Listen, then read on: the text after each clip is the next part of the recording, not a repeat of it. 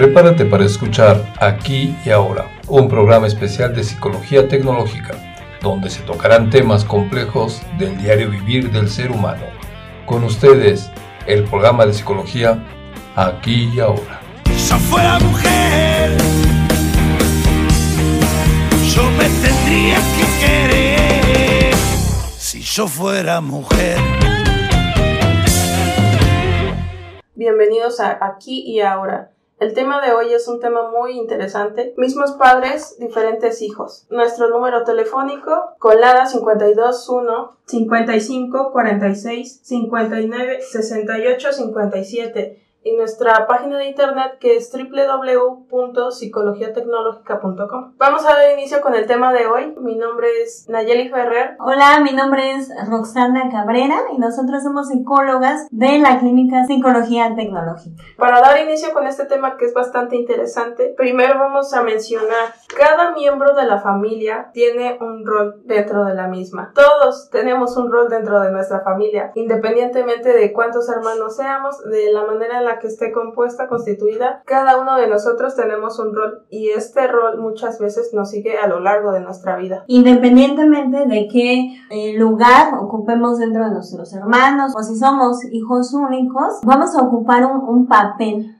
¿no? Dependiendo también de, pues, del trato que recibamos del medio ambiente y sobre todo, principalmente de nuestros padres. Y precisamente de eso, pues, trata el, el tema del día de hoy. Dice, mismos padres diferentes hijos. ¿A qué se refiere esto? Bueno, pues que cuando en una familia hay varios hijos, uno, vaya, o más hijos, eh, a cada hijo le dan, le dan un trato diferente en cuanto a carga de responsabilidades, en cuanto al trato, a las palabras, incluso a la forma de llamarlos. Algunos les ponen algún eh, apodo o sobrenombre, ay, mi chuchis, ¿no? Y a otros les llaman simplemente por su nombre a secas. Oye, Jorge, oye, fulano. Y entonces todas estas cosas, estas diferencias, pues hacen precisamente que los hijos sean y se comporten de formas diferentes. En este podcast vamos a resumir la información un poquito, lo vamos a manejar como hermano mayor, hermano mediano,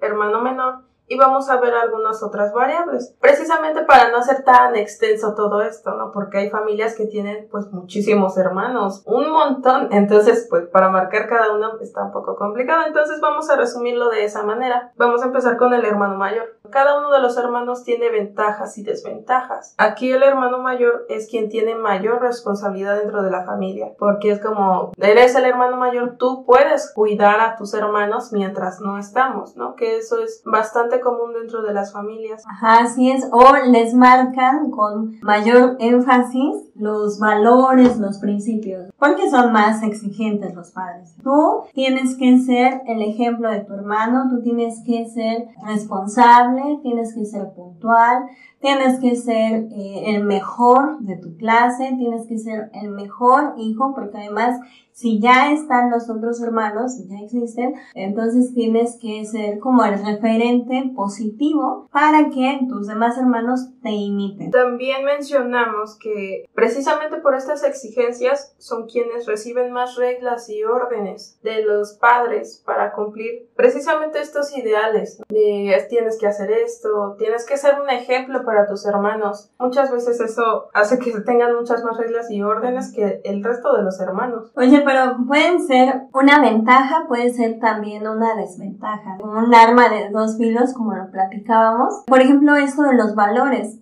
Pues está padre, está bien ser eh, un hijo o una persona responsable. Pero al mismo tiempo, puede convertirse en desventaja para esta persona, para el hermano mayor, el que eh, reciba esta instrucción, ¿no? Sea más responsable. Porque a veces eh, pasa que los padres suman o cargan a los, a los hijos mayores de responsabilidades que no les corresponden, ¿no? Por ejemplo, el cuida a tus hermanos, ¿no? O si tu hermano menor se porta mal, pues casi casi le echan la culpa al hermano mayor, ¿no? Pues es que tú casi no lo educaste bien o no le diste un buen ejemplo, o mira, ya hizo lo mismo que tú, o ya no hizo su tarea porque tú no la hiciste. Hacen responsable de los hermanos, no hay responsabilidad con eso, ¿no? Al final de cuentas es un hermano.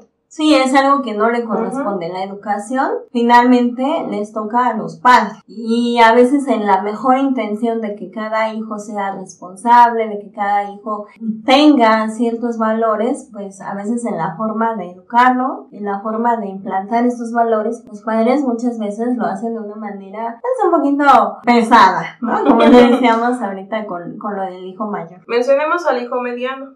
Aquí hay algo bastante curioso, porque es también conocido como el hijo sándwich. Aquí hay ventajas. Los padres son papás con experiencia, porque antes ya tuvieron un hijo, ya cometieron algunos errores, tienen esta pues capacidad de decir esto funcionó, esto no funcionó, podemos probar con esto otro. es así como ya tienen más experiencia para cuidar al, al hijo que sigue, ¿no? al hijo mediano en este se dieron cuenta, se dieron cuenta de que estaban exagerando, ¿no? Ay, ya nos pasamos muy exigentes. Nos manchamos con el primero, ¿no? Porque también esa es otra característica. Del primero a veces es más inseguro, ¿no? Porque como se pone mayor atención eh, tanto del lado positivo, ¿no? De qué necesita o proveerle de lo que, de lo que requiere, también se pone más atención en los errores, en las fallas, y entonces esto, pues aumenta la, la probabilidad de que el hijo mayor sea inseguro. Y bueno, eso, esa es otra, otra característica. Otra ventaja de ser el hijo mediano es que son más sociables. Al ser mayor no tiene con quién más jugar. Pues ah, también, o, o, por la misma exigencia, no hables, mira tú,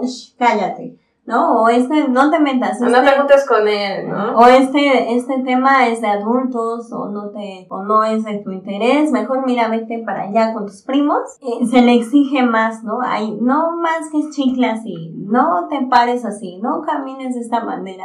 Y entonces ah, volvemos, ¿no? Otra vez a la, a la inseguridad. Y bueno, eso como consecuencia trae que no se relacione a, tanto o no tan fácilmente con otras personas. En este caso el hijo mediano no tiene esa situación.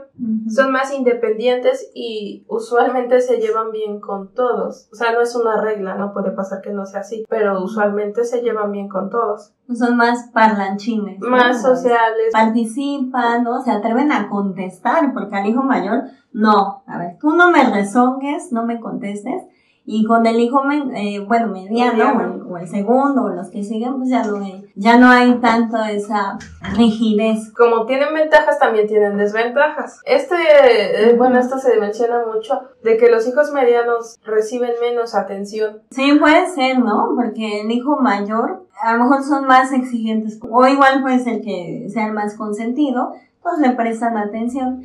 Y al hijo menor, pues de igual forma puede ser el, el chiquito, el, ¿no? el, que hay que cuidar, entonces se les presta más atención y al hijo media, mediano, pues no tanta, pero así como pueden tener sus ventajas, también pueden tener sus desventajas. Y esto también a largo plazo, y esto lo vemos ya con las personas en su vida diaria, que exista una necesidad de atención por parte de estas personas e inseguridad también. Pues sí, sí, tienes razón, pueden tener mayor necesidad, eh, porque en su casa, bueno, es como, soy el X, la letra X, ¿no? Mis papás están concentrados en, en ayudar al, al, al hijo problema o al hijo, bueno, que así le lo etiqueta, ¿no? O a mi otro hermanito que no tiene quien lo cuide y entonces yo pues puedo ser incluso más independiente, ¿no? Y si decíamos, tiene sus pros y sus contras. Bueno, pasemos al hijo menor. A este punto, identifiquen qué hermanos son, qué rol tienen dentro de su familia, si son los hermanos mayores, si son los menores, si son los medianos o si son hijos únicos, que también más adelante lo vamos a hablar. En este caso, el hijo menor rescata la experiencia de los hermanos. Que mi hermano este, se subió ahí se cayó, pues yo ya no me voy a subir. O me voy a subir con más cuidado. Me voy a subir con más cuidado, me voy a agarrar de aquí. Recabas la información de lo que has visto que han pasado tus hermanos. Y esa es una ventaja. Es una ventaja y al mismo tiempo puede, puede estar siendo mayor carga para el hijo menor. Ya no me puedo equivocar porque pues si ellos ya se equivocaron, ya me dieron el ejemplo, pues si yo cometo un error sería como más grave, ¿no? Puede ser o mayor marcado ya no tanto por los padres, los padres ya se relajaron un poquito más o incluso ya tienen más edad y entonces ya no tienen ni ganas, ni energía, ni tiempo como para estar corrigiendo tanto, ¿no? Como con el primero. Pero ellos dentro de sí a lo mejor sí se cargan eh, más con este compromiso, ¿no? Ahora yo, como tuve todo el apoyo, todo el cuidado, la protección incluso, entonces lo tengo que hacer bien. Y la carga emocional, bueno, yo creo que también puede venir de por parte de los padres, ¿no? Igual, este, a veces los hijos menores son, son utilizados, perdón por la palabra, pero así, así muchas veces es. Los hijos menores son usados por los padres como paño de lágrimas, como hombro para llorar. Mira, es que yo tengo eh, problemas con tu papá, tengo problemas con tu hermano, mira cómo es, mira en qué anda metido. Y entonces el hijo menor, como es el hijo bueno, entre comillas, pues recibe esta carga y los padres comparten esta carga emocional con ellos, ¿no? Y eso puede pasar, creo, también con, igual con los hijos mayores, ¿no? Les decíamos al principio, dependiendo del trato, pues va a ser el, rol que tú tomes. Y en el caso de los hijos mayores, volviendo a ellos, mm, puede haber también esta responsabilidad, ¿no? Como yo eh, soy el mayor, tengo que ayudar a los otros, ¿no? O me sacrifico hasta cierto punto porque este, pues hay que trabajar para darles em, escuela, para apoyar más a mis hermanos menores o el hermano mayor, menor, perdón, también se puede llegar a sacrificar quedándose con los padres, ¿no? Los demás ya volaron y el hijo menor, como es, fue un consentido o el consentido de uno de los dos eh, progenitores, pues se queda con ellos y ya no sale, ya no realiza, ya, ya no se realiza como para formar otra familia, ¿no? Como padre de familia, como madre de familia, porque hay mucho apego y hablando de, de compartir la carga emocional, pues ya no solo es apego, sino que ya es un, eh, una relación codependencia. Sí, en este caso, porque sería tanto de la parte de los padres para el hijo y del hijo para los padres. Sí, yo ya no salgo, no tomo decisiones, ya no ando con nadie hasta que tenga el visto bueno de mis padres, ¿no? Aun cuando ya, pues, hijos más grandes, ¿no? También queremos hablar del hijo único. ¿Cuántos de ustedes son hijos únicos? Que es, la gente a veces piensa que es que está bien padre, ¿no? Ser hijo único porque, bueno, tuviste toda la atención, ya nos han mencionado en algunas sesiones con ciertos pacientes, no, pues es que eh, a lo que me gustó fue que estrenaban, ¿no? A mí me daban la ropa nueva, los demás ya iban usando lo, este, lo que, exacto, lo que los demás ya habían utilizado, y pues yo siempre estrenaba y ese, y pues sí, ¿no? ¿Por qué no decir que es una una ventaja. A mí me tocó todo nuevo. Pero bueno, también tiene sus, sus bemoles, ¿no? Sus partes oscuras. Como cada uno de los hermanos. en este caso, cuando es hijo único, la parte de, de estar solo, ¿no? De no tener en la casa con quien más jugar o compartir momentos, o sea, obviamente pues están los padres tutores, ¿no? Encargados en este caso, pero no hay con quién más relacionarse más allá de eso. Y a veces esto provoca que los hijos únicos se relacionen mejor con personas mayores que ellos. Precisamente por esta dinámica de interacción, ¿no? Y bueno, antes de mencionar otras, otras características del hijo único, vamos a recordarles nuestra página, nuestra página web es www.psicologiatecnologica.com y nuestro teléfono WhatsApp es 52 1 55 46 59 68 57. Por ahí si ya les van surgiendo, surgiendo algunas dudas, algunas inquietudes, eh, sobre el tema, sobre su rol en la familia, bueno, pues nos pueden mandar un, un, mensaje por el WhatsApp o en nuestra página web, ahí también los esperamos. Y bueno, ahorita estaba pensando en, en otro tipo de, de situaciones que viven los hijos únicos, ¿no? En esta soledad que mencionabas, Nayeli, eh, ellos pueden desarrollar una eh, cierta capacidad de, de introspección. Por este, precisamente por estos tiempos a solas, cuando son niños pueden tener estos momentos, o es más fácil que tengan estos momentos a lo mejor de imaginación, de fantasía, que bueno, en general todos los niños lo tienen, pero cuando no hay con quién compartirlo, se desarrolla esta, esta capacidad, ¿no? De pensar en uno mismo, a lo mejor incluso de ser más, pues más analítico, ¿no? ¿Qué es lo que pasa con mis padres? ¿Qué pasa conmigo? Claro, a su nivel, ¿no? Dependiendo de la edad del niño, pero se va desarrollando esta, esta capacidad de, pues sí, de ver hacia adentro de uno mismo y a lo mejor esta, se da esta oportunidad de estar más en contacto con uno, ¿no? De ser a lo mejor más sensible, de sentir las emociones con otro, bueno, en otro nivel o en un nivel más, más alto y más profundo incluso, ¿no? Claro, todos esos espacios de, pues de soledad, por así decirlo, dan pie a que haya este autoanálisis, introspección que permita al niño pues un autoconocimiento. Sí, así es. Creo que hay varios psicólogos que son hijos únicos y que a lo mejor por eso traen esa esa, esa habilidad, ¿no? Porque finalmente se, se va convirtiendo y se va puliendo en una, como una habilidad. No tienen exigencias por compartir. O de préstale el juguete a tu hermano.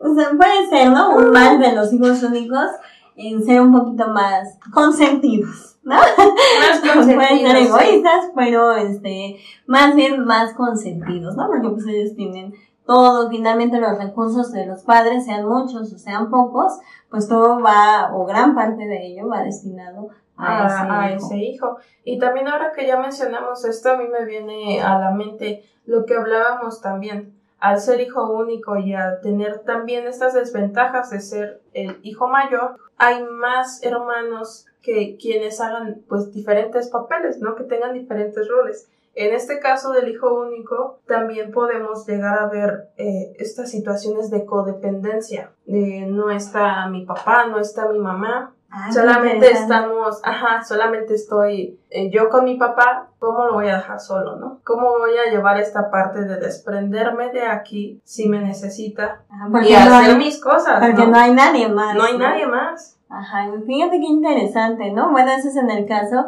en que haya solamente uno, un progenitor, ¿no? E incluso puede entender ahí que ver eh, los, los, géneros, ¿no? Mamá con hijo varón, ¿no? Que, con quien se forme esa, esa codependencia, o papá con hija, vaya mujer, ¿no? Sí, qué interesante, fíjate. Y, y en esto que hablábamos del hijo eh, único, también pasa cuando hay una diferencia muy grande, ¿no? De una brecha muy grande de edades entre hermanos, ¿no? Cuando bueno, nace un, un, hermano y mucho tiempo después, no sé, 10, 15 años después, nace otro hermano, ¿no? Que pasa a ser casi como, como hijo único. Sí, hay muchas similitudes con el hijo único por el largo tiempo que se ha dejado pasar de un hijo a otro. Porque obviamente ya tienen pues diferencia de edad y en este punto puede que ya no ya no interactúen tanto, ¿no? Por la edad. Igual, las ventajas del hijo mayor, ¿no? Que está, está, recibe mucha estimulación intelectual, pero también puede ser que llegue a un grado en donde sobreprotejan al, al hijo. Ah, sí, ¿no? En lugar de tener papá y mamá, tiene dos papás y una mamá. o este, o un papá y dos, dos mamás, ¿no? Porque la hermana o el hermano mayor toman ese papel de, este, de ser padres también, o, se ven también como autoridad, ¿no? Yo también, puedo eh, regañarlo, pero puedo incluso pegarle, ¿no? Eh, o aleccionarlo porque se portó mal o yo qué sé, y también tomando un, papel de, de, autoridad. Sí, así es. usualmente estas personas son inteligentes y caprichosas, podríamos mencionar que por, pues precisamente esta estimulación y la misma sobreprotección. Y la misma sobreprotección. Está, está interesante, sobre todo cuando nosotros, a lo mejor en este punto ya nos identificamos y decimos, ay, yo soy tal hermano, ¿no? O yo también tengo esta ventaja, o tuve esta ventaja. O bueno, a lo mejor no fue su caso, ¿no? De, de las circunstancias que hemos estado mencionando. A lo mejor no son tu caso, pero, eh, pero sí puede haber cierto, eh, confusión incluso con, con los roles, ¿no? Yo soy el hermano mayor, pero al mismo tiempo soy el más consentido, ¿no? O yo soy el hermano menor, pero al mismo tiempo tengo mayor eh, responsabilidad, ¿no? Lo que decíamos, o se espera más de mí, ¿no? Ese es otro punto sobre las expectativas.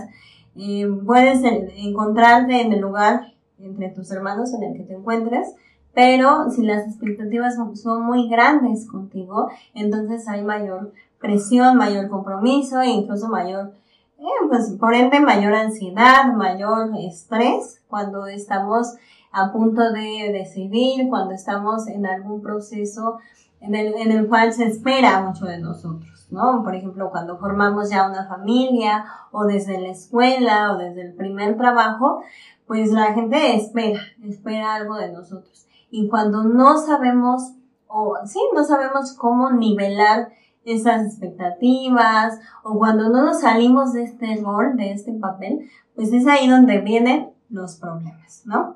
Vienen las, em, las dificultades, ¿no? Si yo eh, siempre tuve mucha carga de responsabilidades en mi casa, si yo siempre tenía que dar la cara, si yo siempre tuve que cuidar a los demás, entonces eh, a veces no salgo, no, no salen de ese papel, ¿no? Y cuando ya es hora de formar una familia propia, ¿no? de salir de su casa, pues no salen porque ya se casaron con ese papel. No, yo soy, este, la que tiene que cuidar de ahora mis papás porque están grandes, ¿no? Y yo tengo mayor responsabilidad y pongo a los demás por encima de mí, ¿no? Los pongo sus necesidades, sus requerimientos, todo eh, lo que tenga que ver con ellos, sus actividades, pues como que son más importantes. ¿Por qué?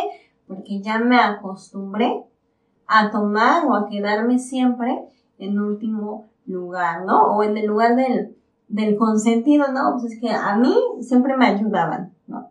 A mí yo siempre tuve todo. A mí me dieron este, todo lo que necesitaba y lo que quise. Y entonces cuando ya estamos, por ejemplo, con una pareja, pues nos ponemos igual, ¿no? De caprichosos y queremos exigir y queremos em, que nos den el mismo trato que nos dieron en nuestra familia, ¿no? Toda la atención, todos los recursos, el dinero, todo, todo venga, venga para mí. claro. Y aquí mencionaste algo muy importante, el casarte con este rol que inicialmente te asignaron, ¿no? Te lo asignaron tu familia, tus hermanos. es un impuesto, un rol impuesto. Y por las circunstancias. Ni siquiera algo, a veces dicen que es personal, ¿no? si hay un hijo que no les cae bien a las papás o que tiene ciertas eh, cierta situación que como que no, no agrada o no encaja, pues a lo mejor ahí va lo del chivo expiatorio, ¿no? Sobre de ti, ¿no? Pero, este, pero la verdad es que generalmente es circunstancial. Oye, pues es que en ese entonces no había dinero, tu papá no tenía trabajo y entonces se te fue a ti toda la responsabilidad, pero pues no es para que te comportes de la misma manera toda la vida. Eso, al final de cuentas, es un rol impuesto si esta persona, bueno, si los roles no se analizan, por ejemplo, estos roles los van a tener toda la vida, independientemente de que forme otra familia, como decía, se lleva ese rol a la familia y a sus amigos y a todos los círculos sociales que tenga la persona, ese rol se lo queda, se casa con él y así es. Me preocupo por todos, me preocupo por todos. ¿Y dónde quedo yo? ¿Y qué hay que hacer? Bueno, si ya, ya la regamos, ya nos dimos cuenta que nos casamos con el rol, que ya no somos los chiquitos de ocho años, ¿no? que a lo mejor que nos consentían, que nos daban de todo. Y este, bueno, ya hicimos nuestros caprichos, ya hasta nos divorciamos por caprichosos, porque pasa, real, es real ya este perdí trabajos, ¿no? Por a lo mejor este orgullo, o a mí, a mí me tienes que tratar, pero así súper bien y casi, casi con pincitas, ya la regamos, por decirlo, ¿no? Bueno, ¿qué hay que hacer, no? O, o cómo, digo, sin sentirnos culpables, sin afán de, de hacernos sentir culpables, ¿cómo hubiera podido ser yo ¿no? O qué cosas actualmente, aquí y ahora, podría yo cambiar o modificar para que esto no me vuelva a suceder, ¿no? O para romper con este papel que hoy por hoy ya no me corresponde. Pues, ¿Qué hago? Como lo decías tú, analizar, ¿no? De entrada, identificarnos, ah, no, sí, yo soy chivo expiatorio porque así todo me cargaban. Eh, yo, yo tengo a lo mejor baja autoestima porque todos los demás son, creo yo, que siguen siendo, entre comillas, más importantes que yo. Es cuestión de analizar, bueno, con qué papel me quedé, con qué papel me casé y a lo mejor empezar a dinamizar. Saber que en la vida tenemos varios roles. O sea, al mismo tiempo que soy hermana, al mismo tiempo soy hija, al mismo tiempo soy compañera de trabajo, colega, al mismo tiempo soy estudiante, al mismo tiempo soy trabajador, al mismo tiempo soy, este, soy sobrina, soy tía, y entonces estar en esta, en este dinamismo, ¿no?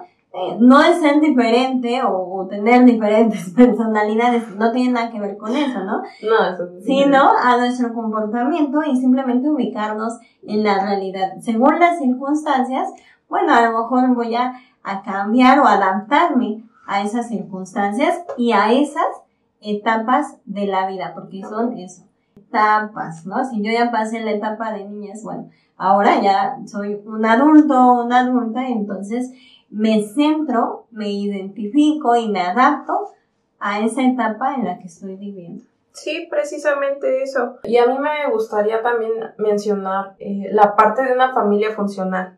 Una familia funcional precisamente tiene esta flexibilidad de roles. No hay rigidez con eso puedo ser eh, exigente y también puedo ser comprensivo, ¿no? Pero hay parte de parte, no 100% exigente y nada comprensivo. precisamente esta flexibilidad hace que la familia funcione de una manera adecuada y no haya tanto estos roces que pues a veces suelen suceder. Sí, porque a veces los padres mienten, ¿no? Me dicen, no, yo trato a todos mis hijos por igual, ¿no? O yo los quiero, bueno, a lo mejor el amor, ¿no? El afecto, pues sí, es igual para todos. Pero...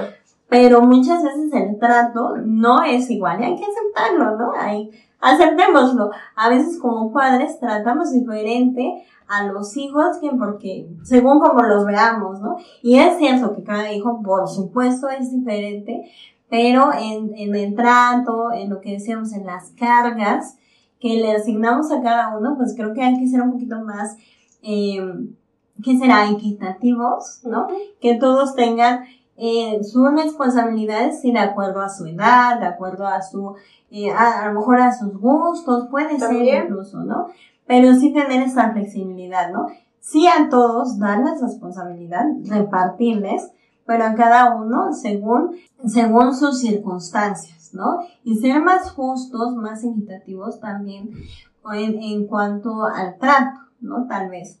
Y sí, a lo mejor tengo mayor afinidad por alguno de mis hijos, pero bueno, el trato eh, voy a procurar que sea eh, más o menos parecido para que no, no sean tan marcadas las diferencias y bueno, no vaya a ser que después, con el tiempo, con los años, pues salga uno que con resentimientos, es que a mí nunca me hacías caso, a mí nunca me apoyaste y a fulanito sí. Entonces, les decíamos, a veces es circunstancial el, a lo mejor el apoyo que les das a tus hijos, pero en cuanto más justo seas con eso, pues más problemas vas a poder evitar después con el paso del tiempo. A este punto podemos preguntar, ¿Qué papel ocupas dentro de tu familia? ¿Qué papel ocupas? Puede ayudar a que rompas con este rol, que te des cuenta de qué es lo que está pasando y por qué te relacionas de la manera que te relacionas. Aunque a veces es un poco complicado hacerlo solo, ¿no?